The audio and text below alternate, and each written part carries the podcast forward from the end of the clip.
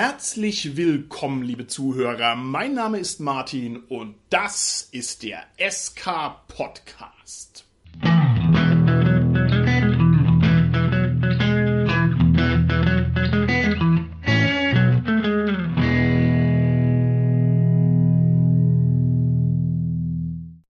Mir heute im Studio ist kein Mensch, sondern ich bin wieder mal ganz allein und all meine lieben Gäste befinden sich in ferner Distanz zu mir an ihren heimischen Rechnern und das ist natürlich vor allem für unseren Tontechnik-Fuchs, den Holger, ein riesengroßes Problem. Und aus diesem Grund werden wir heute etwas Einzigartiges unternehmen und zwar werden wir einen Soundcheck machen vor laufendem Aufnahmegerät. Also, ich fange an. Mic-Check, ich bin dran. Isn't this a lot of fun? Oh, darf ich, darf ich? Bitte? Mic check, ich bin dran. Isn't this a lot of fun? Mic check, ich bin dran. Isn't this a lot of fun? Mic check, ich bin dran. Isn't this a lot of fun? Hervorragend. Holger, was haben deine Tontechniker-Ohren herausgehört? War der Soundcheck perfekt? Es ging nicht perfekter.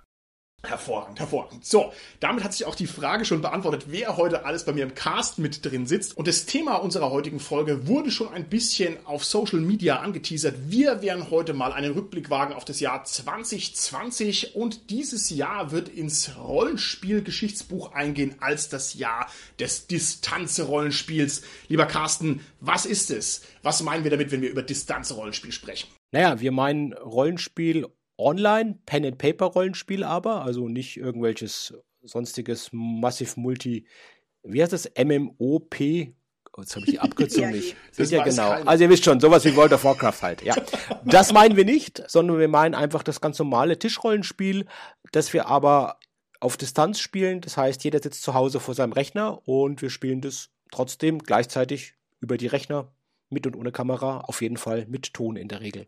Hervorragend. Und wir wollen anfangen damit, dass wir kurz Bekenntnis ablegen über unser eigenes Rollenspieljahr 2020 und mal kurz referieren, wie wir denn gespielt haben, was wir denn gespielt haben, nur damit unsere Hörer draußen im SK Podcast Land auch ein bisschen ein Gefühl dafür bekommen, auf welcher Kompetenzstufe wir hier darüber sprechen und wie denn unsere persönliche Einstellung dazu ist, damit wir das Ganze dann schraffieren können mit anderen Meinungen, die wir sonst noch so aus dem Internet gefischt haben. Tanja, wie schaut's aus bei dir? Wie hast du Distanzrollenspiel betrieben?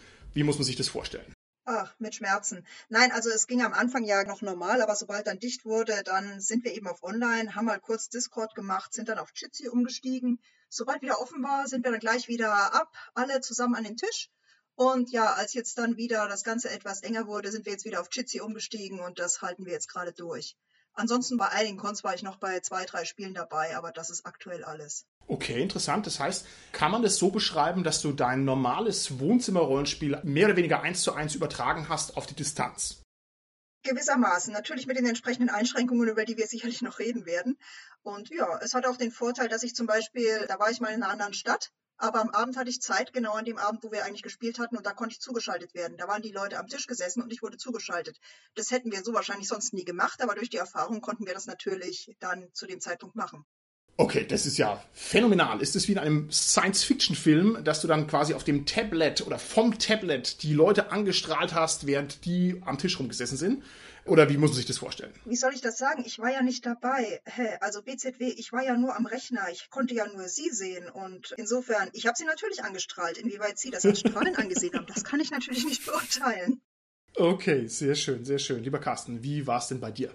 Also am Anfang des Jahres war ich tatsächlich noch auf einer Con und habe auch noch in meiner normalen Heimrunde gespielt. Und wo es dann aber eben mit der ersten Welle losging, bin ich dann auch auf Distanzrollenspiele umgestiegen. Ich habe da wirklich großes Glück, dass ich mehr oder minder gleichzeitig in drei tolle Runden reingefunden habe mit Leuten, mit Freunden von mir, die aber weiter weg wohnen und da regelmäßig mit denen gespielt habe. Das war einmal Vertagen bzw. Cthulhu, einmal Splittermond und einmal DCC und das spiele ich auch noch weiter. Kannst du mir eine Zahl sagen, wie oft du Distanzrollenspiel betrieben hast? Also so ganz grob Pi mal Daumen, wie oft im vergangenen Jahr? Also ich würde auf jeden Fall zweistellig, im höheren zweistelligen Bereich würde ich mal sagen, so was ich 30, 40 Mal bestimmt, würde ich sagen, von den Sessions, okay. die ich gespielt habe. Also es gab halt wirklich auch Wochen, da habe ich drei Tage nacheinander gespielt. Okay, also wow. Montag, Dienstag, Mittwoch war jeden Tag eine andere Runde, was dann da quasi schon fast ein bisschen zu viel war, was aber einfach an der, ja, an der Terminplanung lag, die sich halt ja immer ein bisschen im Voraus sozusagen so ergeben hatte dann und das war dann nicht so geplant und dann waren es immer doch drei Runden nacheinander, aber es ist einfach einfach ein Luxusproblem, weil es toll war. Ja, wie gesagt, also ich denke mal so 30, 40 Runden, schätze ich mal, werden es gewesen sein.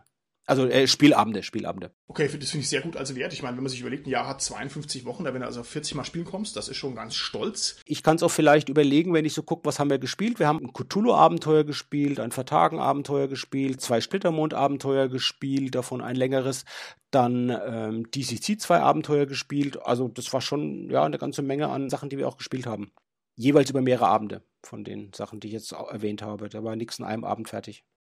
Tanja, wie ist es bei dir? Kannst du auch noch mal eine Zahl sagen? Wie oft hast du gespielt online im letzten Jahr? Oh, das ist jetzt schwierig.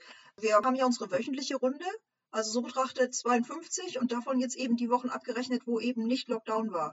Also wo hm. man zusammenspielen konnte. Was schätze ich denn? Wie viel wird das gewesen sein? 50 Prozent? Ja. Und dann halt noch die zwei, drei Runden, die ich eben online mitgemacht hatte. Das müsste in etwa gewesen sein. Okay, das ist auch ganz ordentlich. Lieber Holger, wie schaut's aus bei dir? Wie oft hast du im Jahr 2020 Distanzrollenspiel betrieben? Also explizit Distanzrollenspiel gar nicht. uh. Bei mir hat es natürlich auch so angefangen das Jahr, dass ich noch ein kleines bisschen offline ganz normal am Tisch spielen konnte. Aber ich habe den Schritt jetzt noch nicht gewagt. Das hat diverse Gründe, also auch arbeitstechnisch, weil ich zum Beispiel überhaupt kein Homeoffice machen kann. Also ich muss halt immer auf die Arbeit und dann ist es eh mit Online-Spielen, ich weiß nicht, also da müsste ich mich erst wirklich reinfinden. Ich habe da nicht dieses Training, das Unbeabsichtigte sozusagen. Okay, das kann ich sehr gut nachvollziehen. Also, dass sozusagen dein Leben nicht auf Distanz umgestellt, weil es bei dir nicht nötig war. Und dann ist natürlich auch die Umstellung des Hobbys jetzt erstmal nicht so nötig, beziehungsweise nicht so naheliegend. Okay, das finde ich aber eine sehr interessante Perspektive. Da werden wir also auch noch drauf kommen, wie das denn ist, wenn es an einem vorbeigezogen ist. Das ist ja auch keine so ganz seltene Sache, die wahrscheinlich auch dem einen oder anderen unserer Hörer passiert ist. Bei mir war das so, ich bin jetzt ein bisschen baff, dass die Tanja und der Carsten, dass die hier so an mir vorbeiziehen, was die Spiele angeht. Ich hatte nämlich auch den Eindruck, dass ich ziemlich viel gespielt habe. Aber bei mir war es eher einmal alle zwei Wochen so im Durchschnitt. Also ich hatte keine vollgenagelten Wochen. Kann mich nicht richtig daran erinnern, dass ich mehrfach in einer Woche gespielt habe, sondern eher so, manchmal jede Woche, aber eher so jede zweite. Und ich würde also auch sagen, ich komme eher so auf 25 bis vielleicht 30 Sessions habe aber dafür ein großes Portfolio abgedeckt an Spielrunden. Also bei mir war es insofern ein bisschen anders. Ich habe dieses Jahr fast komplett durchgespielleitet und habe also alle Conventions mitgenommen, die es so gab und noch ein paar private Sachen nebenher auch und habe aus diesem Grund fast vollständig durchmischte Spielerschaft gehabt. Also fast jedes meiner Spiele war mit komplett mir wildfremden Leuten und dann war es eher Zufall, dass quasi noch mal jemand mit dabei war, den ich irgendwie schon kannte oder den ich quasi von einer vorhergehenden Zufallsrunde kannte. Also insofern war das für mich also ein völliges Novum. So stark diesen Convention-Effekt hatte ich bisher noch nicht. Ja, was habe ich gespielt? Hauptsächlich DCC, aber ich habe auch gespielt D&D und Midgard eine Runde und Cthulhu haben wir was gespielt. Und erstens mal hatte ich also diese Durchmischung mit den fremden Leuten, aber wir haben auch versucht, die normalen Tischrunden online durchzuhalten. Das hat so mehr schlecht als recht funktioniert. Also da gab es dann Phasen, da hatten die Leute keine Zeit und dann gab es Phasen, da ging es irgendwie besser. Also war für mich auch hochinteressant.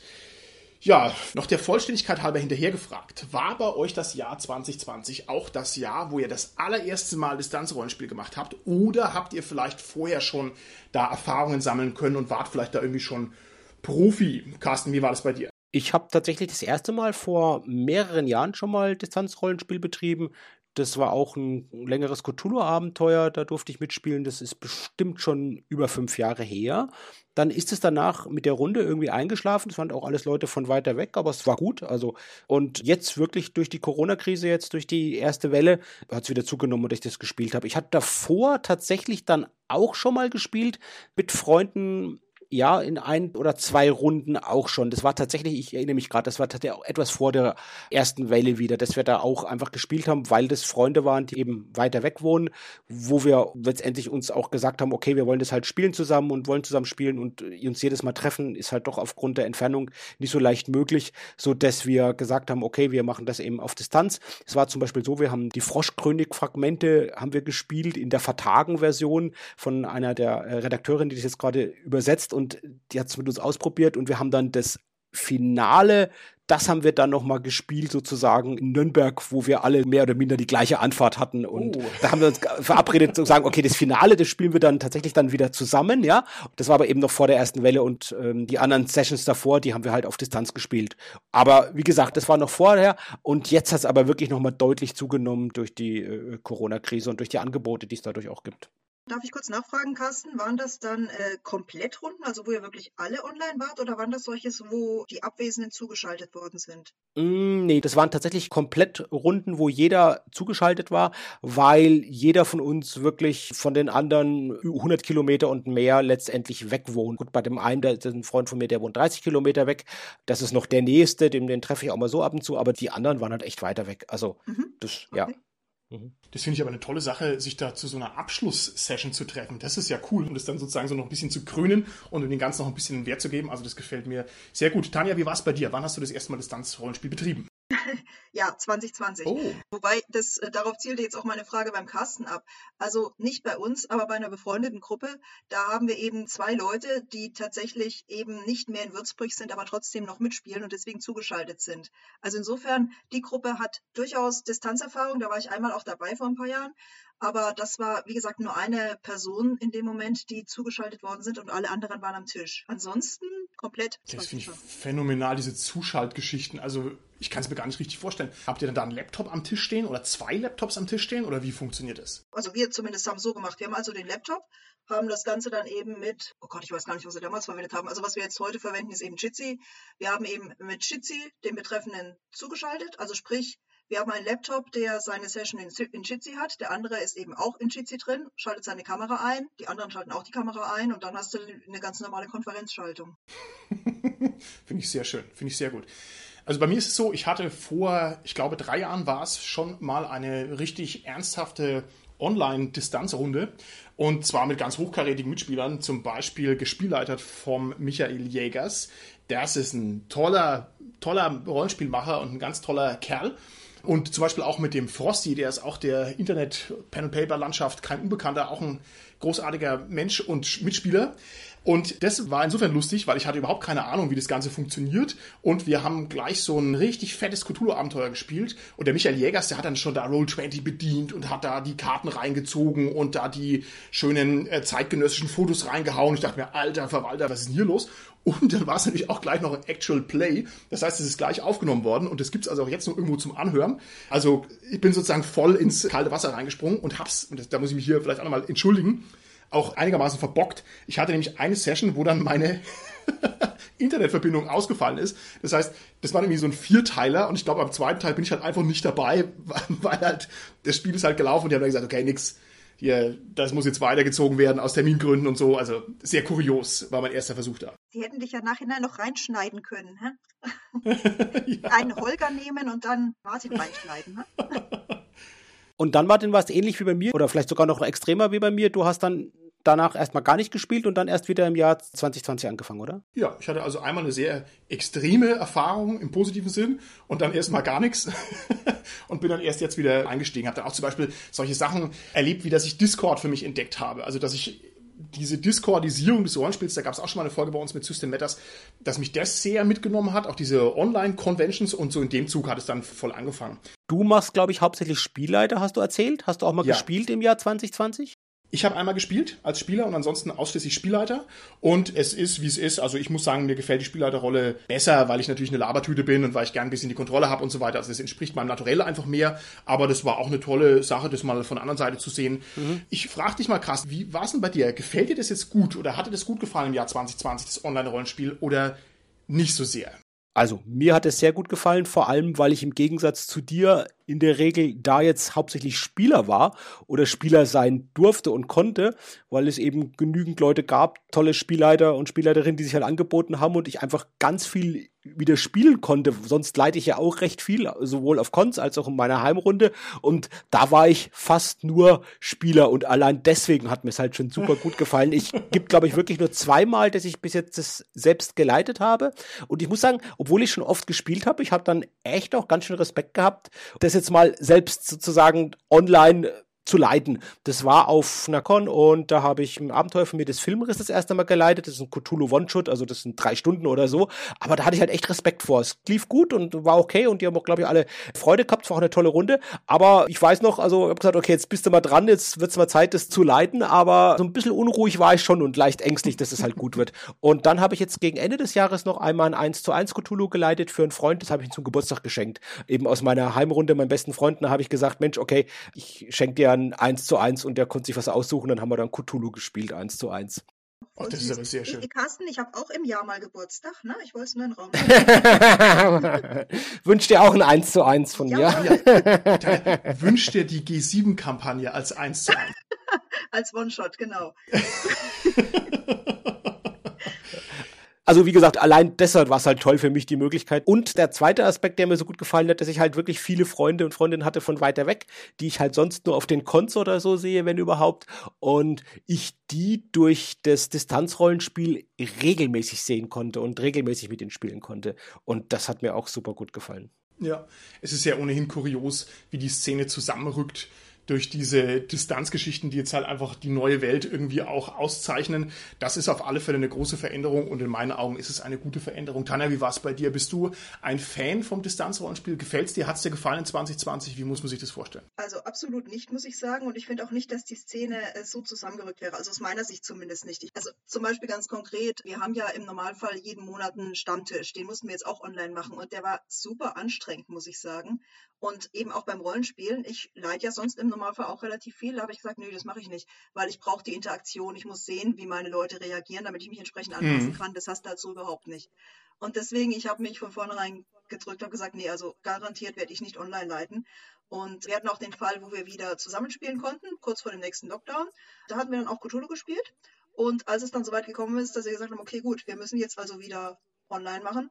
Daraufhin hat der Spieler gesagt, nee, das macht er nicht. Also äh, Cthulhu oh. gerade, das funktioniert überhaupt nicht und deswegen ist dann ein anderer eingesprungen, der leitet jetzt zurzeit. Ein eigenes System, das ist halt sehr einfach, mit sehr einfachen Würfelwürfen. Es ist auch in einem Setting angesiedelt, wo jetzt eben nicht irgendwelche super tiefgreifenden Hintergründe oder sowas notwendig sind und das Ganze ist mehr Sandboxing und das geht natürlich auch um einiges besser, als wenn du hier mit Handouts und mit äh, Stimmung am Tisch und so arbeiten musst, was bei ja. der Cthulhu-Sache jetzt einfach wichtig gewesen wäre. Also insofern, ich bin jetzt nicht so ein Fan vom Online-Rollenspiel und kann jetzt auch nicht bestätigen, bei uns zumindest, dass die Szene dadurch irgendwie näher zusammengerückt wäre.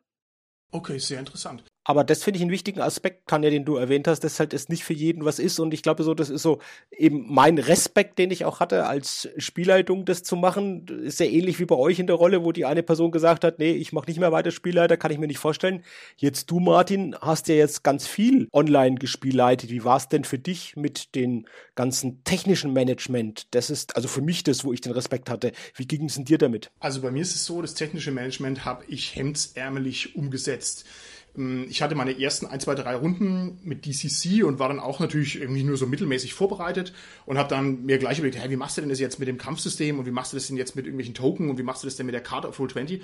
Und ich habe das dann immer ganz minimalistisch gemacht. Also keine Token auf der Karte rumgeschoben und halt nur ein ganz einfaches Regelsystem verwendet und habe diese Hemdsärmeligkeit dann einfach das komplette Jahr lang durchgezogen, muss ich sagen. Also ich habe mir da immer nur unterdurchschnittlich Mühe gegeben und bin damit sehr gut durchgekommen. Also das war technisch für mich keine große Herausforderung.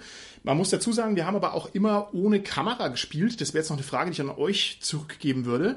Ich weiß gar nicht warum. Ich glaube, weil ich befürchte, dass ich ein doofes Gesicht mache, wenn ich in meine Kamera gucke. Ich weiß nicht, ob man das so sagen kann. Also ich dämmere dann ein bisschen weg gedanklich, ne? Also ich fühle mich nicht so, als ob mir jemand zuguckt und dann ist mir das ein bisschen peinlich, dass ich quasi mich aber noch zusammenreißen muss und sozusagen öffentlich sein muss und jetzt in einem sozialen Event sein muss. Das fällt mir sehr viel leichter, wenn ich nur vor Mikrofon sitze und mich guckt keiner an. So wie beim Podcasten übrigens auch. Carsten und Tanja, wie ist es denn bei euch? Habt ihr die Kamera an beim Rollenspielen oder nicht? Das kommt auf die Runde an. In den drei Runden, wo ich jetzt regelmäßig gespielt habe und spiele, ist es so, dass in zwei von den drei Runden ohne Kamera gespielt wird, in einer der drei Runden mit Kamera gespielt wird. Es hat jedes für sich seinen Reiz. Tendenziell gefällt mir es mittlerweile etwas besser mit Kamera, aber es ist auch sehr schön ohne Kamera zu spielen. Und was ich wirklich sagen muss, was alle drei Runden und alle drei Spielleiter und Spielleiterinnen da gemacht haben, die haben halt wirklich auch richtig Gutes gemacht mit den Handouts, mit den Karten, mit Tokens und allen möglichen. Und das war halt auch noch super. Also auch gerade in den beiden Runden, wo jetzt nur mit Mikro gespielt wird, hast du halt trotzdem visuell total viel geboten bekommen, durch das eben mit Handouts bei den mhm. Cthulhu-Sachen, beziehungsweise mit der Karte und so und auch mit Handouts und mit Tokens und so bei Splittermond. Carsten, hältst du das deswegen jetzt für aufwendiger? Also findest du, dass die da mehr Zeit reingesteckt haben, als sie es gemacht hätten, wenn sie es nicht online gemacht hätten? Also ich glaube ja, das ist halt eine andere Arbeit, die man halt machen muss dafür. Ob es jetzt mehr ist im Vergleich zu dem, wenn man so spielt, kann ich so nicht beurteilen, weil ich das nicht gemacht habe. Ich glaube, ich würde sagen, es ist etwas mehr Arbeit, aber muss es halt natürlich nochmal machen, wenn man schon das auch so, wie gesagt, auch geleitet hat. Man muss es trotzdem nochmal sich ein bisschen zurechtlegen und die Handouts abspeichern digital und das mit der Karte eben im Prinzip machen und so. Ja, also schon bei den Runden. Ich überlege gerade, die haben sicherlich alle noch extra Arbeit reingesteckt, würde ich sagen, mhm. ja. Okay. Mir ist noch was eingefallen zu meinen Runden und zwar, ich habe ja fast permanent Convention-Runden gespielt und hatte da mal das seltene Vergnügen, dass ich immer das gleiche Abenteuer recyceln konnte. Oder, also nicht immer, aber schon echt mit einer auffallenden Häufigkeit. Und das kannte ich von dir, Carsten, dass du deine eigenen Abenteuer ganz, ganz viel getestspielt hast und du hast da immer relativ positiv davon gesprochen, dass dir das gut gefällt und ich kann es jetzt also sehr viel besser nachvollziehen, denn wenn man sein Abenteuer das zehnte Mal gespielleitet hat, dann hat man das einfach dermaßen aus dem FF drauf, dass es eine große Lust ist, dann auch dieses Abenteuer zu variieren und dann auch mit den Gedanken sich auf andere Sachen konzentrieren zu können und dass man halt auch genau weiß, was funktioniert, was funktioniert nicht. Mhm. Und es ist auch eine große Freude, dann da aufzupassen und zu gucken, wie sich das Abenteuer bei anderen Gruppen anders entwickelt. Also es ist einfach mega cool, was andere Leute da machen. Und es ist natürlich bei DCC, äh, bei Dungeon Crawl Classics sowieso so gedacht, dass sich die Spieler und ihre Figuren wahnsinnig aufführen und dass da jeder macht, was er will. Also das fördert dieses Chaos und diesen Wahnsinn nochmal ganz deutlich. Und das war für mich also eine tolle Sache, das kann ich jetzt an dieser Stelle unterstreichen. Darf ich da fragen, welches Abenteuer das war und wie lange das gedauert hat, das zu spielen, Martin? Das Abenteuer hieß Der Juwelier, der nach den Sternen griff. Und zwar ist er aus der Chaos Rising Anthologie von DCC. Und das ist also ein perfekter One-Shot in meinen Augen. Und zwar, weil es das robusteste Abenteuer ist, das ich je gesehen habe. Das kann man nicht schrotten. Und es ist trotzdem unglaublich wild und wirbelig. Also das ist phänomenal. Und das dauert so schöne drei Stunden, dreieinhalb Stunden. Und auch das war für mich eben eine tolle Sache, dass ich dann irgendwann wusste, wie lange das Ding dauert und wann ich ein bisschen aufs Gas drücken musste und wann nicht. Also hat nur Vorteile. Aber gab es da mal so eine Sache, wo es überhaupt nicht funktioniert hat? Also sprich, hattest du da tatsächlich mal den Effekt, okay, das eine Mal super funktioniert, das andere überhaupt nicht?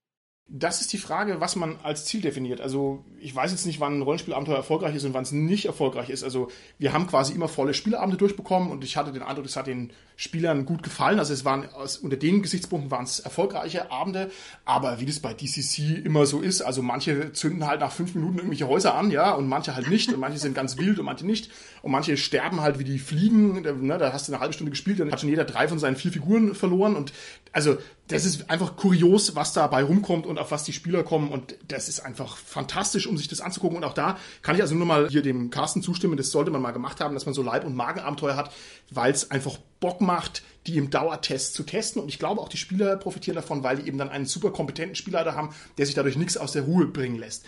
Jetzt habe ich noch eine Nachfrage, Martin. Ja, gerne. War das ein Trichterabenteuer? Das war ein Trichterabenteuer. Genau. Ganz kurzer Hinweis. Wir haben ja schon einige DC-Folgen auch gemacht, aber Trichterabenteuer ist so eine Besonderheit vom DCC, wo jede Person mehrere Figuren mitführt. Also wahrscheinlich waren es vier, nehme ich jetzt mal ja. an so. Und wo es wirklich so auch drauf angelegt ist, dass das nicht alle überleben. Und das finde ich halt natürlich jetzt spannend, äh, den Aspekt, wenn du sagst, die haben das dann mehrfach gespielt, also äh, beziehungsweise du hast es mehrfach gespielt, ja. weil du ja gucken konntest, wie ist denn die Erfolgs- oder die Überlebensrate ja. Je nach Gruppe, mit der du es gespielt hast. Welchen Range hast du denn da so gehabt, Martin? Also die absurdesten Sachen. Also ich habe super erfolgreiche Runs gehabt, wo die fast vollständig wieder rausgekommen sind mit der ganzen Gang, also wo die wie so ein SWAT-Team das Abenteuer gelöst haben. Und ich habe Abenteuer gehabt, da haben die nach drei Minuten schon sich gegenseitig umgebracht und so weiter. Also hervorragend, ein Riesenspaß. Und vor allem, weil es dann auch keiner so schweren Herzens nimmt, sondern weil es halt Convention-Abenteuer sind und weil es One-Shots mhm. sind und weil es halt einfach lustig ist. Also wirklich alle erdenklichen Sachen. Ich hatte ein Abenteuer, das erzähle ich nur, obwohl man solche Detailgeschichten nicht erzählen soll, weil es so super speziell ist. Ich hatte ein Abenteuer, da sind alle draufgegangen, bis auf einen, der sich irgendwie so zur Hälfte des Abenteuers hat er gesagt, nee, ich habe jetzt hier so einen ganz, ganz kleinen Schatz in meinen Händen Und jetzt setze ich mich ab, Edgy Badgy, ja, der hat also quasi eine von seinen Figuren hat er abhauen lassen. Und hat sich herausgestellt, der hat als einziger überlebt und hat dann natürlich irgendwie Glasperlen geklaut gehabt, also wertlosen Ramsch. Ja, war großartig. Und, und so auf diesem Nonsense-Level war das die ganze Zeit, also hat mir sehr gut gefallen. Und jetzt noch zwei andere Sachen, die mir noch durch den Kopf gehen, wenn ich das so erzähle.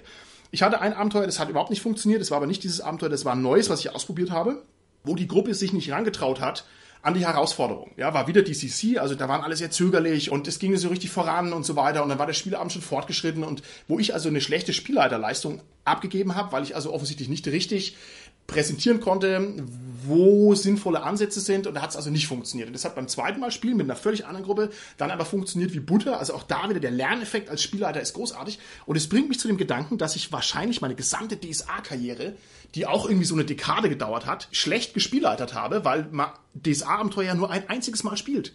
Und dann sind es auch noch so 64 Seiten Wälzer, ja, wo du ja immer nur einen Versuch hast. Mhm. Und ist es nicht eine Tragödie, dass man dadurch sozusagen auf einer breiten Front keine ideale Leistung abliefern kann, weil keiner kann die Borberat-Kampagne zweimal spielen oder doch krass? Es gibt Leute, die können's, aber ich habe es nur einmal gespielt. Ja, aber eben das finde ich gerade das Schöne, wie du gesagt hast, bei kürzeren Abenteuern, dass man sie halt wirklich häufiger spielen kann und da auch variieren kann und sich wirklich auch als Spielleitung verbessern kann. Das finde ich nochmal einen wirklich wichtigen Aspekt, gerade wenn man mit verschiedenen Personen spielt. Ähm, ja, und schön zu hören, dass es dir genauso geht, dass ja. es auch nicht, nicht langweilig ist, das zum zehnten Mal zu leiten. Gegenteil. Das finde ich schön. Und jetzt habe ich noch einen riesen Affront dir gegenüber, Carsten. Und zwar, du warst ja bisher bei uns immer der gekrönte GenCon-Gänger. Ja, also jeder anständige Podcast, der was auf sich hält, so steht es in die Annalen des Rollenspiels eingemeißelt. Jeder Podcast, der was auf sich hält, muss einmal einen seiner Mitglieder zur GenCon nach Amerika geschickt haben. Und das war bisher bei uns immer der Carsten, ja, der von mir der unermesslichen Respekt dafür gezollt bekommt. Und im Jahr 2020 habe ich es allerdings geschafft, dass ich ebenfalls auf der GenCon war auf der offiziellen GenCon. Ist das nicht cool, Carsten? Die war online. Die war online. Yay! Uh. Was hast du da gemacht, Martin? Da habe ich ein Spiel angeboten und die verrückten Amis haben dafür Geld bezahlt, nämlich 4 Dollar fürs Mitspielen. Ist es nicht verrückt? Krass. Aber es waren keine Amis, sondern es waren natürlich deutsche Spieler, die ebenfalls sich online eingeklinkt haben. Aber es war ein offizieller GenCon-Slot und yay! Cool. Also, das hast du mir voraus, weil tatsächlich ich habe auf der GenCon gar nicht Rollenspiel gespielt, ich habe ja nur Tabletop gespielt. Insofern, ja, cool. Nein, das nur als kleiner Scherz nebenher. Gut, ich denke, dann haben wir also einen Potpourri an Positionen, was vielleicht auch für die Folge ganz interessant ist. Also vielleicht als abschließende Sache bei mir noch, ich stehe diesem Distanzrollenspiel ein bisschen zwiegespalten gegenüber. Mir hat es viel Spaß gemacht, aber ich sehe jetzt auch den riesen Vorteil gegenüber dem Tischrollenspiel nicht. Also ich kann dem positive Aspekte abgewinnen, aber ich bräuchte es jetzt auch nicht für immer. Ich mag auch mein Wohnzimmerspiel sehr gerne.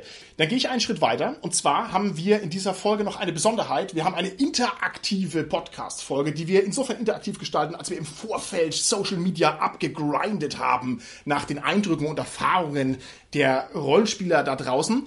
Und zwar hat der Carsten auf Facebook eine Umfrage gestartet und da erstaunliche Ergebnisse zutage gefördert. Lieber Carsten, referiere uns doch mal deine Ergebnisse. Ja, tatsächlich habe ich zwei Umfragen gemacht. Ich will erst die erste Umfrage vorstellen. Die habe ich gestellt in der großen Pen and Paper Rollenspielgruppe auf Facebook mit sage und schreibe mittlerweile 18.000 Leuten, die da sind.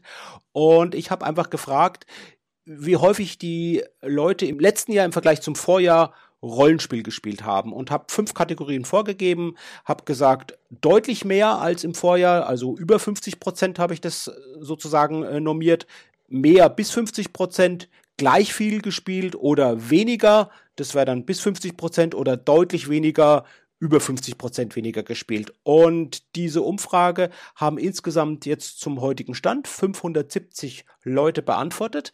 Und ich bringe jetzt gleich die Ergebnisse in Prozentzahlen.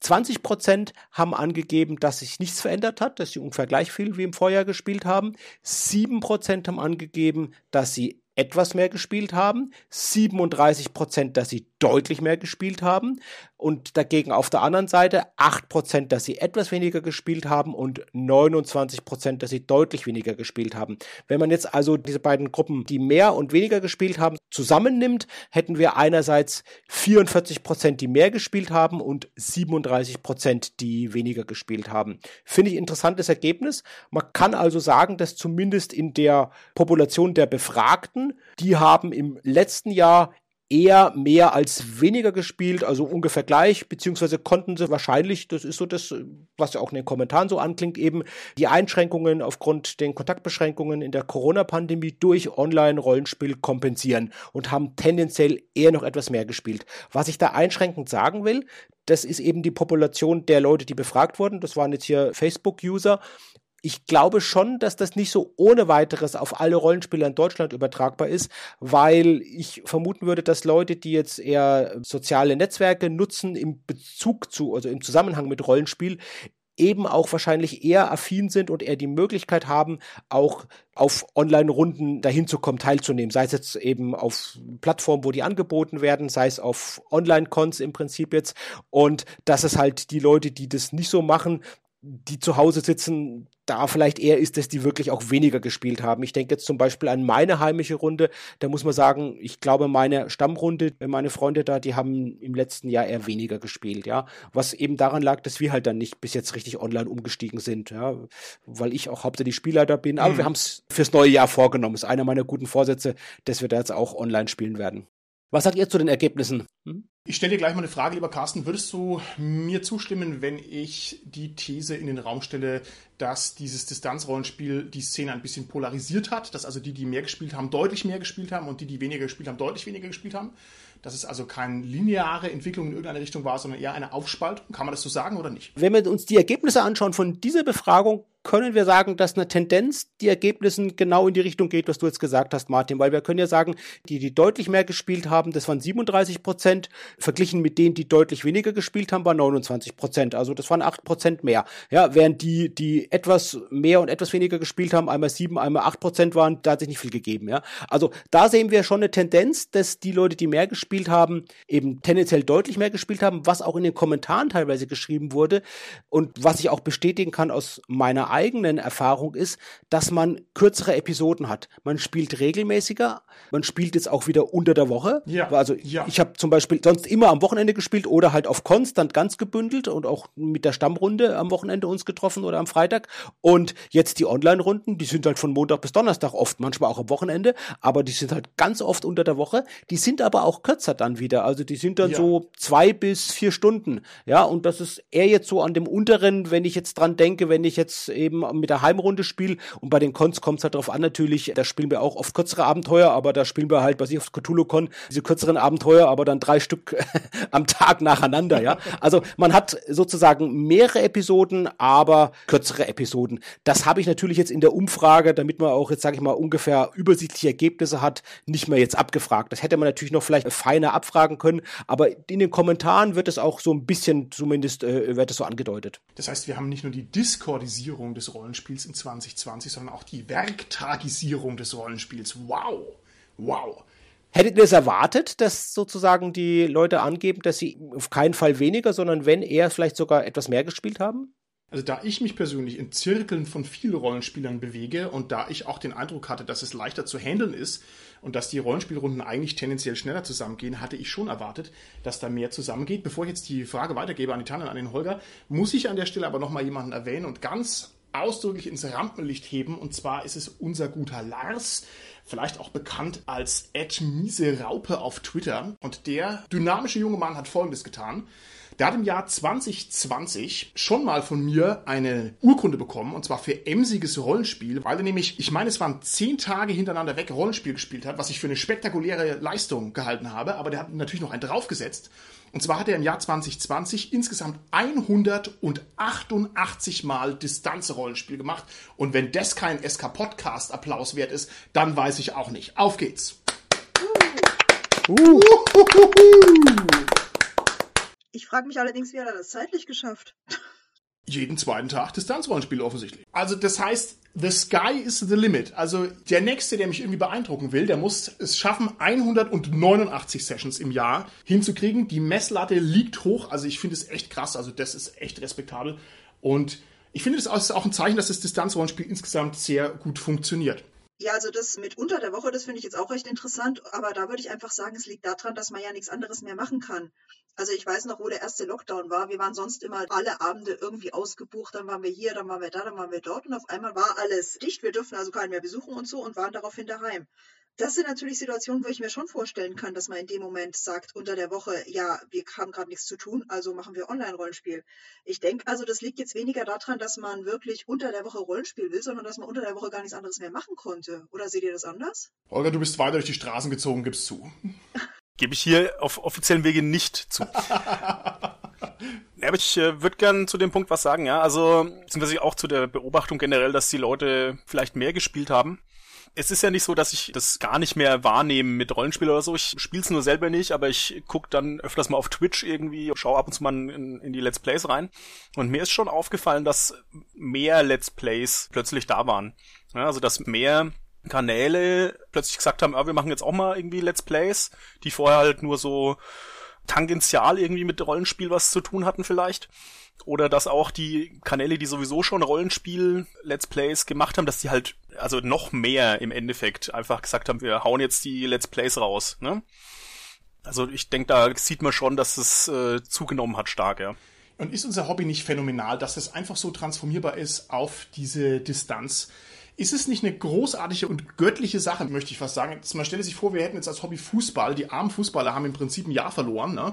weil es eben nicht mehr erlaubt ist und wir hocken uns einfach vor den Rechner und spielen fast weiter wie bisher phänomenal. Lieber Carsten, wie war deine zweite Umfrage? Das passt genau zur zweiten Umfrage jetzt, was du gesagt hast, Martin, weil warum können wir denn unser Hobby auf Distanz spielen? Das geht halt, weil es halt auch geeignete Programme dafür gibt. Und das war genau meine Frage. Habe also gefragt, diesmal in der kleineren Gruppe, die heißt Rollenspieler auf Facebook. Kleiner hat immerhin auch noch über 4000 Mitglieder. Und da habe ich einfach gefragt, welche Programme denn die Leute schon genutzt haben fürs Distanzrollenspiel. Da waren jetzt auch mehrfach Antworten möglich. Da konnten auch die Umfrageteilnehmer auch selbst weitere Antworten noch hinzufügen. Und insgesamt sind um die 30 verschiedene Antworten und eben Programme gegeben worden. Und ich würde jetzt einfach mal die Top 5 vorstellen. Ganz kurz, habe ich gerade 30 gehört, also in Worten 30? Also Stand jetzt gerade sind, glaube ich, 28 verschiedene Programme, die genannt wurden und zwei waren dann so, die gesagt haben, ich spiele nicht online oder es ist nichts für mich. Die beiden zusammengenommen waren fünf Antworten. also ihr werdet gleich sehen, wie viele Antworten die anderen waren. Das, der hat das überhaupt keine, also das war ganz, ganz unten von der Menge der Antworten her. Also an Platz 1 eins von diesen 28 Programmen, die genannt wurden. Ich bin überzeugt, dass es wahrscheinlich, wenn wir heute Abend nochmal in die Umfrage gucken, noch mehr sind. An Platz eins ist mit 316 Stimmen Discord genannt worden. Ist heute ja auch schon, glaube ich, mehrfach in der Folge, gerade von dir, Martin, genannt worden. Also ist wirklich auch das verbreiteste Programm, das genutzt wurde. An Platz zwei kam Roll20 mit 268 Stimmen. An Platz drei kam Skype mit 112 Stimmen. An Platz 4 Teamspeak mit 81 Stimmen und an Platz 5 Google Meet Hangouts mit 48 Stimmen und dann halt noch viele weitere Programme, die halt im Prinzip weniger Stimmen bekommen haben. Was ich nicht abgefragt habe und was wir auch alle wissen, ist, dass in der Regel ja oftmals zwei Programme gleichzeitig genommen werden. Also wie jetzt wir es ja auch beim Aufzeichnung hier machen, dass wir zwei Programme gleichzeitig verwenden, ist es auch so beim Spiel, dass man oftmals ein Würfeltool nimmt oder ein Kartentool und dann noch eins, mit dem man spricht, wo man sich mit Kamera sieht und deshalb natürlich auch die Programme in Kombination eingesetzt werden. Und es ist nicht natürlich, muss man sagen, es sind die verbreitesten. Das heißt nicht, dass das automatisch durch die besten sind. Ja, es sind die bekanntesten, die verbreitesten. Ich habe auch gefragt, was habt ihr schon mal genutzt und nicht, was nutzt ihr momentan regelmäßig. Ich habe also insgesamt gefragt halt, was ist denn so da? Und mich war wirklich auch überrascht, Tanja, wie du es gesagt hast, dass es echt 28 verschiedene Programme sind. Also, mein lieber ja. Scholli, also da war ich echt überrascht über die Menge an Programmen, die es da gibt. Ich bin ein bisschen erstaunt darüber, wie nahtlos wir in dieses Distanzrollenspiel reingekommen sind. Denn um das hier mit diesen vielen verschiedenen Programmen hinzukriegen, braucht man ja verschiedene Dinge. Also man braucht ja zum Beispiel eine funktionierende Bandbreite. Es muss eine Verbreitung von Internetanschlüssen da sein und eine Verbreitung von Endgeräten und man braucht ein Mikro und es muss auch so eine gewisse kulturelle Nähe da sein. Also man stelle sich vor, wir hätten jetzt die Pandemie gehabt im Jahr 2003, ja, mhm. da wäre das einfach noch nicht gegangen. Also wir haben ein bisschen auch Glück, dass wir schon so online sind als Menschheit, ja, dass wir da also relativ wenig Hemmschwellen haben. Und ich finde, das ist jetzt gar keine so normale Situation. Also das passt ganz gut. Wobei, Nächste Martin, Pandemie im Holodeck, ja. Wobei, Martin, sprich für dich selbst. Also wir haben tatsächlich ein Bekannten, der wirklich auf dem hinterletzten Kaff wohnt und wir haben mal probiert, ihn zuzuschalten und es ging schlicht und ergreifend nicht. Da ja. ist alle zwei Minuten das Netz äh, abgestürzt. Also da ging überhaupt nichts. Also dass wir jetzt hier in der Idylle des Onlines existieren würden, kann ich so jetzt leider nicht bestätigen. Ja. Und auch bei meinem ersten Online-Rollenspiel übrigens, und ich meine, wir sitzen ja eigentlich in der Stadt, da hatten wir genau auch solche technischen Probleme über Discord, weil das gerade in dem Moment gnadenlos überrannt wurde und gnadenlos überlastet war. Und ja gut, da ist halt öfters mal der Ton weggefallen, also das waren schon massive Probleme. Ich finde mit den technischen Problemen, das ist wirklich ein Nachteil, den das Distanzrollenspiel eben hat. Aber nach meiner Erfahrung haben die Programme wirklich auch nachgerüstet. Das war teilweise für uns auch ein Grund, warum wir verschiedene Sachen mal ausprobiert haben. Also ich habe bestimmt so ein halbes Dutzend bis ein Dutzend dieser Programme jetzt schon erlebt und habe Erfahrung damit. Aufgrund teilweise wirklich auch von technischen Schwierigkeiten mitunter, wo man gesagt hat, gut, wir gehen in ein anderes Programm, weil das eine Programm halt doch nicht so gut packt. Aber ich habe das Gefühl, die sind besser geworden. Ich finde noch wichtig, Martin, was du gesagt hast, ist diese Hemmschwelle Hemmschwelle. Ich würde da aber widersprechen. Ich glaube, dass die schon noch für einige Leute da ist. Ich weiß jetzt nicht bei dir, Holger, wie es jetzt bei dir ist mit der Hemmschwelle. Du hast ja auch gesagt, okay, ich habe halt auch wirklich momentan, ich arbeite auch noch äh, direkt vor Ort und es hat sich einfach nicht so ergeben für mich. Aber wenn ich jetzt an mich denke, ich musste da auch für mich eine gewisse Hemmschwelle überwinden, tatsächlich das das erste Mal zu machen und mich da auch zu trauen. Sowohl als Spieler, dann natürlich später nochmal als Spielleitung, aber auch als Spieler. Also ich glaube, und das ist eine Ermutigung wirklich, die ich jeden Hörer, jede Hörerin von uns geben will, sich wirklich auch mal von euch wenn ihr es noch nicht ausprobiert habt, wirklich zu sagen, ich probiere es mal aus, ich mache da mal mit und überwinde mich mal, das mir anzuschauen. Es ist insgesamt ähnlicher unserem Hobby, das wir gewohnt sind, am Tisch zu erleben, als wir vielleicht denken. Hm, also ich denke schon, dass es mit so einer Überwindung, mit so einer Schwelle ein bisschen eine Rolle spielt bei mir. Aber es hat auch einfach planungstechnische bzw. zeittechnische Gründe und da fällt halt einfach irgendwann das runter, was quasi am in Anführungsstrichen unwichtigsten erstmal ist. Und das ist aktuell bei mir halt äh, das Rollenspiel. Und ich meine, was es halt genauso gibt, einerseits es gibt diese fortgesetzten Abenteuer oder Kampagnen, die ich jetzt momentan auch wirklich viele spiele, wo wir halt über mehrere Abende spielen. Aber natürlich gibt's auch, wie Martin das ja auch viel gemacht hat, die Möglichkeit auf Cons zu spielen. Und da ist es halt so, dass dann eher One-Shots gespielt ja. werden. Sicherlich auch ein anderes Angebot. Und das würde ich dir vielleicht auch raten und Leuten wie dir raten, Holger, wo es auch wirklich zeitlich vielleicht, die vielleicht Schichtdienst arbeiten, da eben nicht so einfach ist. Da würde ich einfach vielleicht auch mal dazu raten, mal wenn ein One-Shot auszuprobieren. Also einen Abend mit vielleicht drei, vier Stunden. Eben zum Beispiel der äh, Juwelier, der zu den Sternen griff von DCC. ja, aber das ist doch eine interessante Frage, Holger. Würdest du das machen? Also was würde dich daran reizen oder was müsste da jetzt für einen Kick kommen, dass du sagst, ja, du probierst es mal? Naja, ich bräuchte, wie gesagt, erstmal wieder ein bisschen Zeit dafür. Und ich sag mal, genau das Abenteuer kann ich leider nicht mehr spielen. Das habe ich nämlich schon mal bei Martin gespielt. Noch in Offline-Zeiten. Im Auto haben wir das gespielt. Ja, genau. Wow, ähm, auf der Autobahn. Okay, dürfen wir keinem verraten. Also im Endeffekt könnte ich schon noch mal spielen, weil ja, das war ja nur so halbgar, sag ich mal. Aber dann weiß ich auch schon ein paar Sachen. Nee, im Endeffekt, ja, ich, ich bräuchte einfach wieder ein bisschen mehr Zeit dafür und dann würde ich es schon machen, ja. Holger, was ich dir empfehlen kann, ist auf Discord einfach irgendwelche wildfremden Leute anzurufen, Kamera anzuschalten und einfach direkt loszuspielen. Ja? Das wäre meine Empfehlung. Das weiß ich nicht, ob ich das mache. Und da muss ich auch dem Holger absolut recht geben, weil ich meine, wir spielen ja mit unserer Gruppe und ich persönlich würde auch nicht mit irgendwelchen wildfremden Leuten einfach losspielen wollen. Also ich kann mich jetzt da mal wirklich mit Holger identifizieren, dass ich sage, ja, erstens die Zeitfrage natürlich, weil wir haben nun mal den festen Termin, aber zweitens tatsächlich, will ich das dann? Also, weil äh, ich bin halt so eher so auf dem Trip, dass ich halt die Leute wirklich sehen möchte, dass ich mit den Leuten wirklich auch körpersprachlich und so weiter interagieren möchte. Und ich persönlich kann mir echt vorstellen, warum Leute da irgendwelche Hemmungen haben, weil ich persönlich hätte sie wahrscheinlich auch. Also Tanja, da kann ich mich auch dir trotz allem anschließen, auch wenn jetzt meine letztjährige Erfahrung und meine konkrete Praxis eine total andere war. Ich spiele eigentlich auch Rollenspiel jetzt mal eigentlich nicht als Dienstleistungsrollenspieler, dass ich sage, ich biete hier eine Million Runden an, wie ich es jetzt zwar gemacht habe, aber darum geht es ja eigentlich nicht, sondern ich spiele natürlich Rollenspiel mit mir vertrauten Freunden und Bekannten und sowas, mit denen ich einfach gerne Zeit verbringe. Und insofern verstehe ich das schon, dass das seltsam ist. Und kann es also auch ein bisschen nachvollziehen. Und es ist natürlich auch so, dass man, auch wenn ich jetzt in diesem Jahr unglaubliches Glück hatte mit den Spielern und eigentlich überhaupt gar keine schlechten Spieler und keine Ausfälle hatte, hatte ich natürlich schon ab und zu mal den einen oder anderen, der ein bisschen schwierig war. Also vielleicht zwei Sachen kann ich da berichten. Ich hatte einmal jemanden, bei dem hat einfach das Mikrofon per se nicht funktioniert. Und ich hatte also vier Stunden lang immer jemand, wo man nachfragen musste, was hast du gerade gesagt? Was hast du gesagt? Entschuldigung, wir verstehen dich nicht. Und vier Stunden lang, das nervt. Aber das hatte ich nur ein einziges Mal in wirklich vielen Spielrunden. Und ein zweites Mal hatte ich jemanden, der also sein Mikrofon nicht auf Push-to-Talk gestellt hatte, sondern auf Dauersenden. Und der hat dann nebenher noch im Internet rumgesurft und man hat quasi immer zu seinen Mausklicks gehört. Und das stört auf der einen Seite ein bisschen, auf der anderen Seite ist auch so ein ganz kleiner Affront, weil er soll doch mitspielen und jetzt nicht da rumklicken. Aber gut, ich meine, das ist wie Leute, die am Smartphone rumsurfen in der echten Runde, das gibt's halt einfach. So, lieber Carsten, ich würde ein Schrittchen weitergehen und würde deine Umfragen, die ja sehr ausgefuchst waren, ergänzen durch mein eher blindes Fischen im Trüben auf Twitter. Ich habe also die Frage gestellt, also quasi an die Twitter-Nation oder wie auch immer. Wie war deine persönliche Erfahrung mit dem Distanzrollenspiel 2020? Und es ist ja allgemein bekannt, dass wir vom SK Podcast sicherheitshalber alles ausdrucken, was im Internet verfasst und geschrieben wird. Also wir haben hier da diverse Etagen mit richtig schönen Ordnerarchiven. Und ich dachte mir, wir gehen jetzt mal einen Schritt weiter. Wir sind also nicht nur Leute, die das Internet ausdrucken, sondern wir sind auch Leute, die das Internet vorlesen. Und aus dem Grund werde ich also jetzt hier die interessantesten Tweets, die sich da ergeben haben, zu der Umfrage kurz verlesen. Und ich würde mich freuen, wenn ihr jetzt hier als meine Twitter-Berater da vielleicht euch einfach dazu äußern würdet. Das ist jetzt kein Stimmungsbild, das irgendwie repräsentativ ist, sondern ich habe mir jetzt eher die Sachen rausgepickt, von denen ich der Meinung bin, dass man darüber gut reden kann.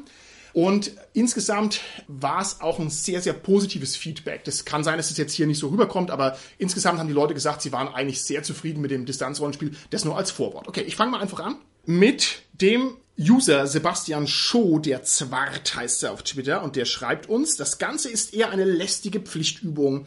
Ich habe dadurch auch wesentlich weniger gespielt, weil ich mich zum Spielen wirklich aufraffen muss und so Termine auch einfach mal absage. Was sagt ihr dazu? Ich kann das insofern nachvollziehen, als dass wir ja notgedrungen das Ganze jetzt machen. Also er hat da meine volle Sympathie dafür. Wie gesagt, wir würden lieber am Tisch spielen. Ja, ich kann das auch vollkommen nachvollziehen. Also das ist halt dann so der geringste Schmerz, der irgendwie auftritt, wenn man das Rollenspiel dann hinten runterfallen lässt. Okay, gut. Dann gehe ich eins weiter.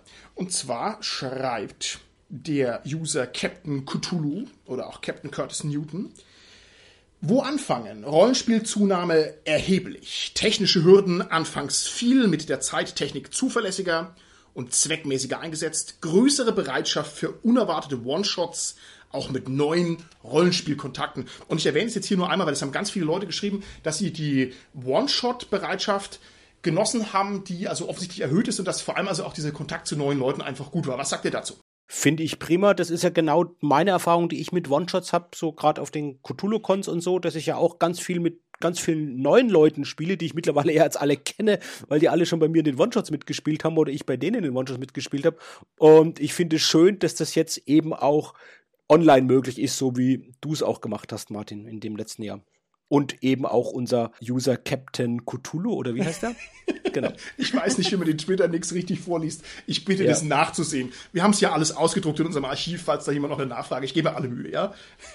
okay, ich lese mal direkt weiter. Und zwar vom Mo Böger, auch eine sehr bekannte Rollenspielfigur in der Internetszene. Der schreibt uns, ich muss sagen, am Tisch macht es mir doch ein wenig mehr Spaß. Zudem bin ich, wenn ich Spielleiter bin, am Ende immer ziemlich erschöpft Wahrscheinlich, weil ich mir unbewusst einbilde, besonders laut und deutlich reden zu müssen. Hashtag DSA5, Hashtag das schwarze Auge. Was sagt ihr dazu?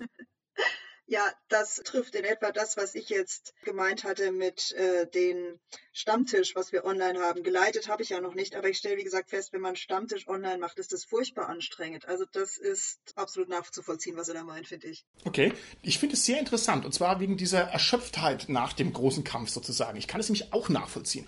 Ich war vor allem in der Anfangsphase immer total platt nach dem Distanzrollenspiel, aber das hat sich bei mir sehr gebessert. Also nach einem halben Jahr habe ich es dann einfach runtergeballert, als wäre es nichts, ne? aber am Anfang war ich auch echt fertig und war dann auch ja, im Kopf ein bisschen verspult und so. Also, ich weiß nicht, Carsten, wie ist es bei dir? Ist es für dich anstrengender oder empfindest du das nicht so? Also als Spielerperspektive finde ich es tatsächlich auch etwas anstrengender. Ähm, es ist auch schwieriger, finde ich, die Aufmerksamkeit immer wieder zu fokussieren und die drauf zu lassen. Auf das, da hilft mir dann wirklich das, wenn ich auch die Kamera habe.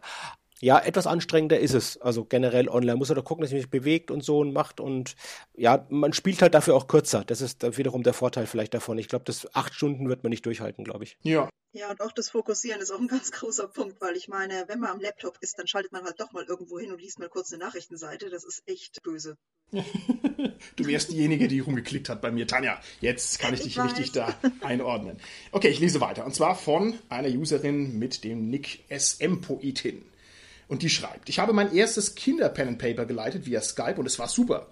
Für die Großen war das Online-Pen and Paper gut, aber mir fehlt die Nähe, das ungezwungene Rumquatschen, Süßigkeiten teilen und viel zu viele davon essen. Holger, das ist dein Thema. Holger, das ist echt dein Thema. Was? ähm, ja, ich, ich, ich sehe eigentlich keinen Grund, warum man das nicht auch beim Online-Rollenspiel machen kann. Unendlich Süßigkeiten in sich reinstopfen. Nur wenn man auf Push-to-Talk schaltet, sonst ist das Chips-Geräusch so laut.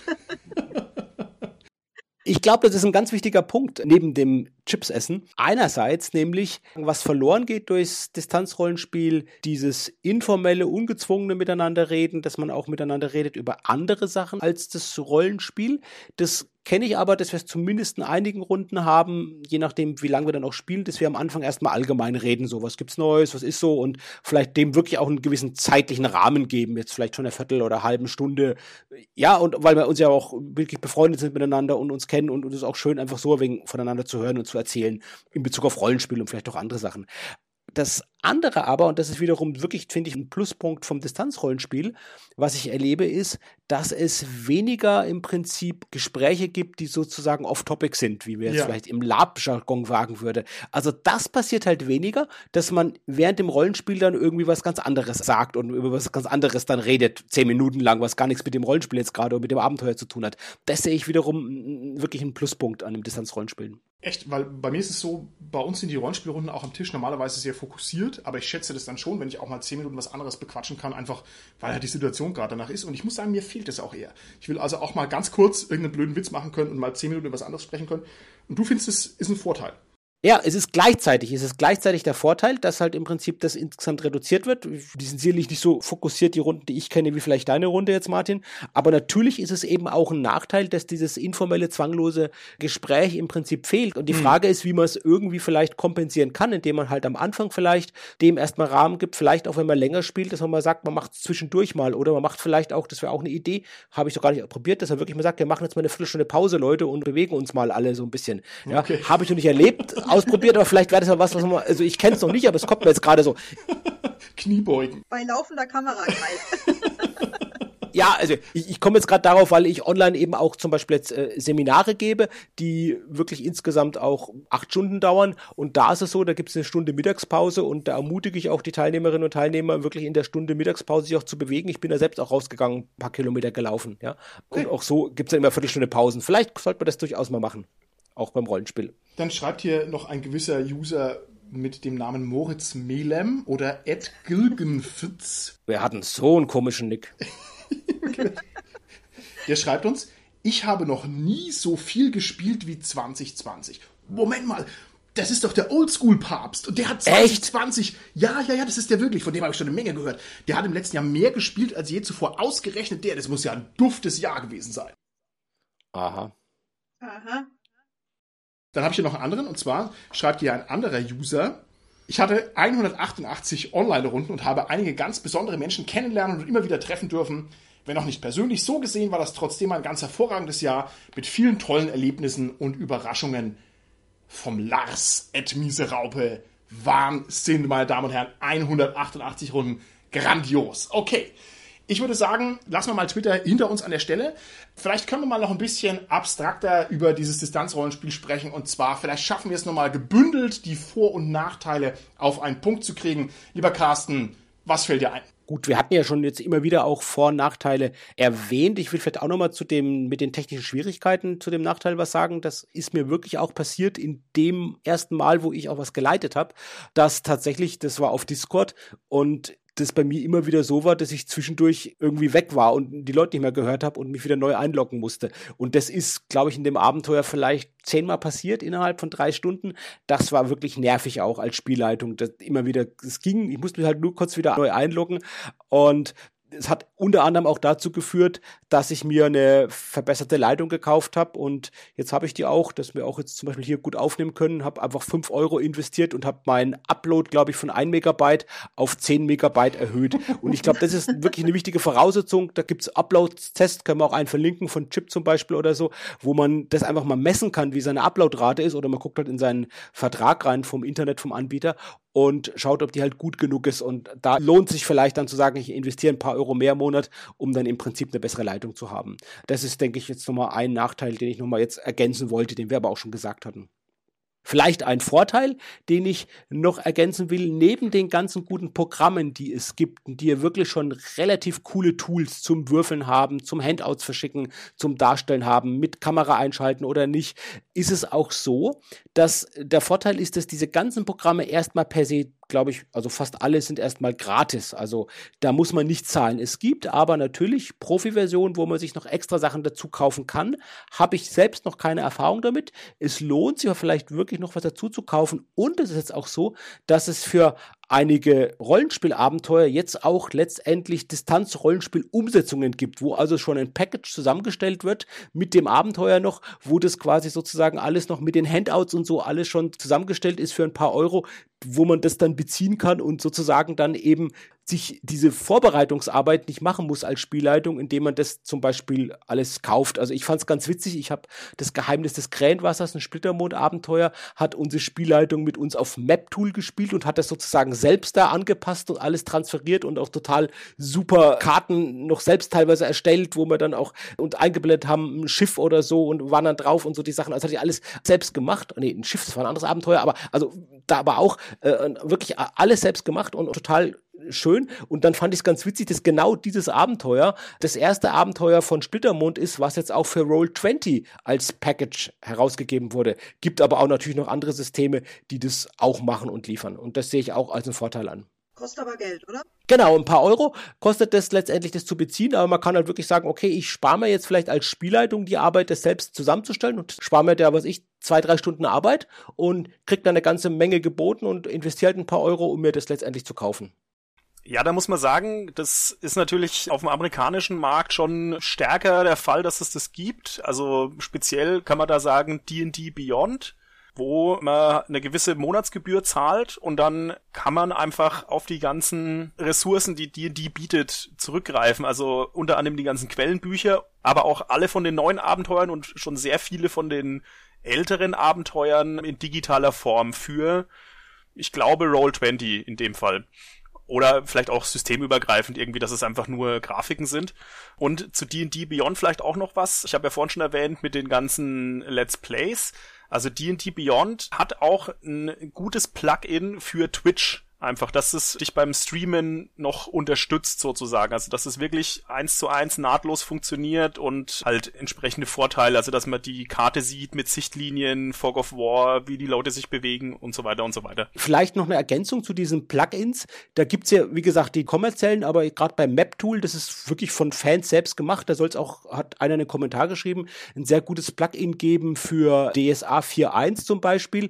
Wir haben es eben bei Splittermond genutzt und so, was wirklich ein cooler Vorteil ist, dass diese ganzen Würfelproben auch schon sozusagen zusammengerechnet sind. Also du musst dann letztendlich nur einen Klick machen und musst gar nicht mehr genau schauen, wie meine Werte sind und hast sofort dann die entsprechenden Fertigkeiten jetzt bei Splittermond von dem Charakterblatt, das du halt brauchst für die Würfelprobe. Also das ist echt nochmal was, was einfacher ist, als wenn du jetzt das so mit dem Charakterblatt machst.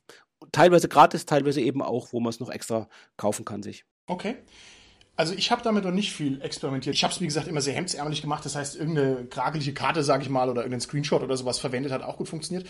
Aber ich glaube, da ist noch Luft drin. Und zwar, wenn die Verlage das noch ernster nehmen. Jetzt lass da mal fünf Künstler und fünf Programmierer sich ransetzen na, und das Ganze also nochmal ein Level höher heben. Ich glaube also, da ist noch Luft drin und da ist auch noch was zu erwarten, diese Online-Tools noch luxuriöser und noch besser zu nutzen. Bin gespannt, was da die nächsten Jahre noch bieten. Ich will aber auch noch ein paar Nachteile jetzt sagen, die wir vielleicht noch gar nicht so gehört haben in der bisherigen Folge. Ich finde, es ist ein Problem, dass man beim Distanzrollenspiel, vor allem wenn man die Kamera aus hat, diese nonverbalen Kommunikationszeichen nicht so mitkriegt. Das heißt, dass ich jetzt mich sehr viel schwerer tue, zu bemerken, wann die Spieler sich ausklinken. Oder wann die zum Beispiel eine große Hängepartie haben oder eine zu lange Downtime. Und ich finde, da muss man also sehr darauf achten, dass man das Spotlight richtig verteilt, dass da niemand im Schatten stehen bleibt. Und das ist auf alle Fälle schwerer. Und ich denke, man muss also vor allem sich selber da im Auge behalten. Und man darf vor allem nicht zu viel selber reden. Man muss gucken, dass man die anderen Leute mit integriert. Das muss man ja im richtigen Rollenspiel auch tun im Idealfall. Und beim Online-Rollenspiel finde ich, ist es nochmal wichtiger. Und vielleicht ist es da auch ganz wichtig, dass man die Gruppengröße mit Augenmaß anlegt. Ich weiß jetzt nicht, wie groß eure Gruppen sind. Ich persönlich spiele immer mit allen, die da sind und die Bock haben. Aber ich habe auch schon gemerkt, dass die kleineren Gruppengrößen, so ich sag mal bis zu vier Spieler, gefallen mir also grundsätzlich auch besser, weil dann die Leute mehr dran sind und online ist das nochmal ein viel wichtigeres Kriterium, finde ich. So, ein letzter Nachteil, der mir noch eingefallen ist, man muss sich wohl überlegen, wie intensiv man einen Skirmisher spielt. Das kann sein, dass das ein persönliches Problem von mir ist, weil ich ja diese Rollenspielkämpfe grundsätzlich eher verachte und die als Problem empfinde im Rollenspiel. Ich möchte also gerne reden und lachen und mir lustige Sachen ausdenken. Ich möchte nicht würfeln und Männchen rumschieben. Und ich finde dadurch, dass das online nochmal schwieriger ist mit dieser technischen Barriere, obwohl man da vielleicht Token hat und Karten und so weiter, macht das Ganze nochmal ein bisschen brutaler. Also da ist dann die Downtime schon echt lang, bis ich mal wieder dran bin und mal würfeln darf. Und da wäre also auch meine Empfehlung, sich vor allem dessen bewusst zu sein im Vorfeld und vielleicht auch klar zu kommunizieren, wie lang, wie intensiv und wie genau man denn kämpfen möchte. Ich finde, das stimmt als Nachteil auch, aber ich sehe es auch gleichzeitig als Vorteil, das Spiel mit der gemeinsamen Karte.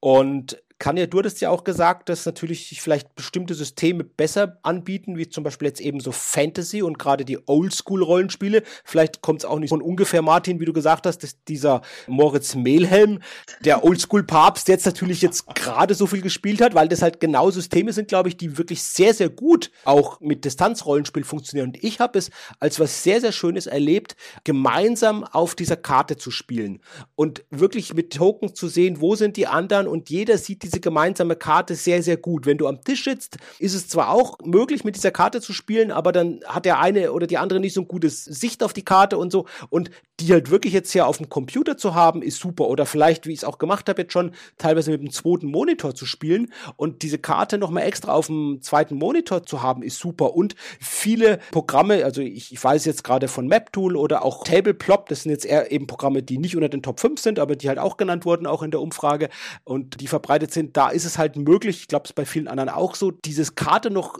relativ schön zu vergrößern.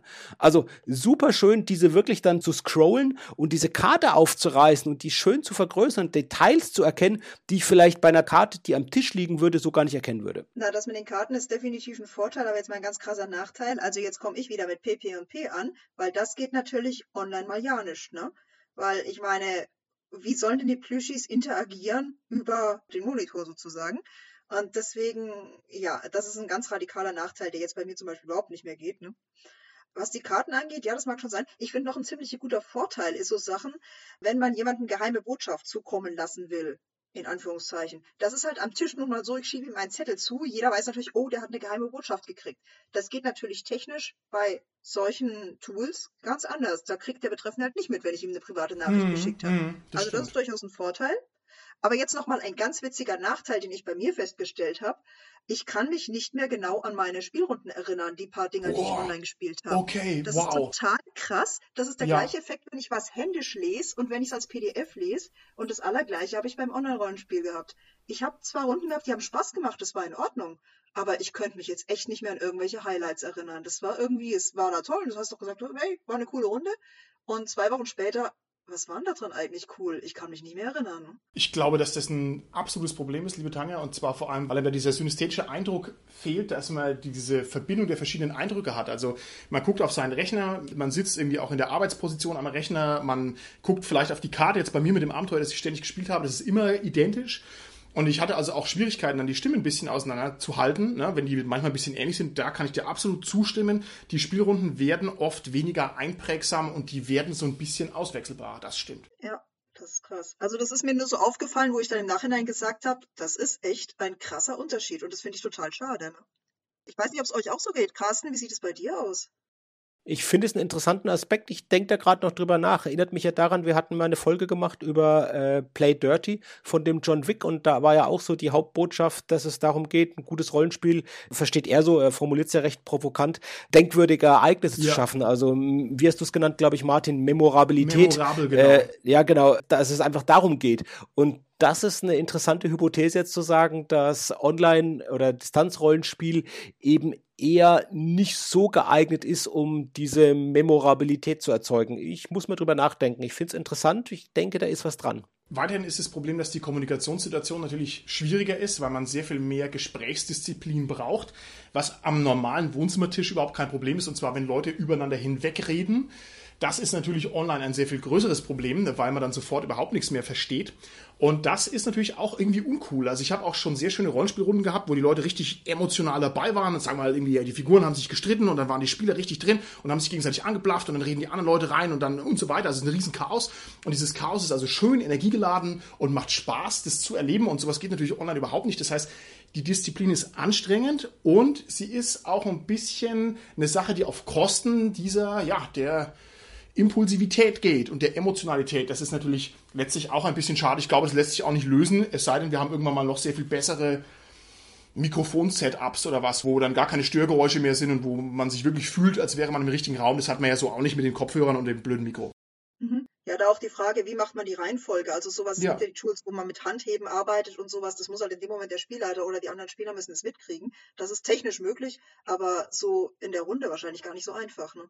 Und ich finde das klasse, wie wir das hier hinbekommen, um jetzt mal euch auch ausdrücklich zu loben, also dass wir unseren Podcast, obwohl jetzt auch ein Distanzpodcast ist, dass wir den trotzdem so aufnehmen können, als würden wir miteinander normal sprechen. Das ist, glaube ich, auch keine selbstverständliche Sache, sondern das liegt daran, dass wir eben geübt sind und dass wir auch so ein bisschen dann irgendwann die Sprechpausen auch einbauen, damit andere Leute was sagen können. Das geht jetzt bei uns sehr gut. Wenn ich dann fünf wildfremde Leute habe online in irgendeiner Convention-Situation, geht es manchmal nicht so ganz so gut. Das ist ein bisschen schade. So habt ihr noch abschließend irgendwelche Vor- und Nachteile, die noch erwähnenswert und wichtig sind. Ich möchte nochmal auf einen Vorteil eingehen, den ich vorhin schon genannt habe, dass man eben mit Menschen von weiter weg, gerade wenn man die schon kennt, mit Freunden und Freundinnen, dann eben spielen kann, was eben sonst nicht so leicht möglich ist, sich gerade mal unter der Woche mal sagen, oh, wir treffen uns mal drei Stunden und spielen zusammen. Und damit verbunden ist ja auch die Möglichkeit, dass überhaupt auch Menschen, deren Mobilität aus verschiedensten Gründen eingeschränkt ist, da einfach auch leichter Zugang haben wieder und leichter teilnehmen können, dann einfach sich beteiligen können, indem sie einfach da eben Distanzrollenspiel betreiben. Ja, auf alle ja, Fälle. das finde ich ein total super Punkt. Und das finde ich auch, dass man das in der Richtung wirklich noch ein bisschen vorantreiben sollte. Also ich meine, ich bin ja bei der Behindertenarbeit dabei und da gäbe es sicher noch ganz ungeheuer viel Potenzial, was man da machen könnte. Ja. Jetzt ist mir auf Twitter auch aufgefallen, dass ich Rückmeldungen bekommen habe von Leuten, die gesagt haben, hä, was, Distanzrollenspiel, was ist das? Ich kenne das gar nicht und vielleicht ist das ein gutes Schlusswort für diese Folge. Wenn jemand das noch nicht kennt und noch nicht ausprobiert hat, ich glaube, dann sind wir uns einig, auch wenn die Erfahrungen natürlich gemischt sind, dass man das auf alle Fälle mal probiert haben sollte. Und meine persönliche Empfehlung, um das ein bisschen zu erleichtern, ist, dass man sich tatsächlich mal die Online-Conventions anguckt.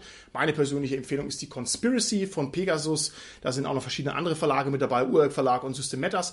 Und das ist deswegen meine Empfehlung, weil da so ein ganz bunter Strauß an Spielen angeboten wird wo man sich total unkompliziert eintragen kann und wo man also aus einer riesen Menge an Uhrzeiten und an Spielen und Spielleitern und, und was auch sonst was auswählen kann. Also da hat man also auch die Möglichkeit, sogar noch ein bisschen geschmäcklerisch vorzugehen und ich finde, man hat wenig zu riskieren und wer mal Bock hat, bei mir DCC-mäßig eine auf die Nuss zu bekommen, ich bin da also auch regelmäßig Spielleiter und freue mich natürlich über jeden, der mitspielt. Also das kann ich nur empfehlen. Gut, also dann wünschen wir euch ein schönes 2021. Möge uns der Virus verlassen, möge aber das Distanzrollenspiel uns erhalten bleiben und unser Hobby nicht nur bereichern und erweitern, sondern es natürlich auch präsentabler machen, wenn man sich überlegt, es ist ja dadurch auch auf YouTube plötzlich präsentabler. Ich glaube, dass das ein großer Schritt in die richtige Richtung war und dass unser Hobby, das sowieso schon Wind unter den Flügeln hat, nochmal mehr Wind unter die Flügel bekommt. Und außerdem lesen wir ab sofort in jeder Folge alle erdenklichen Tweets vor und alles, was auf Facebook geschrieben wird. Dann bis zum nächsten Mal. Tschüssi. Tschüss. Tschüss.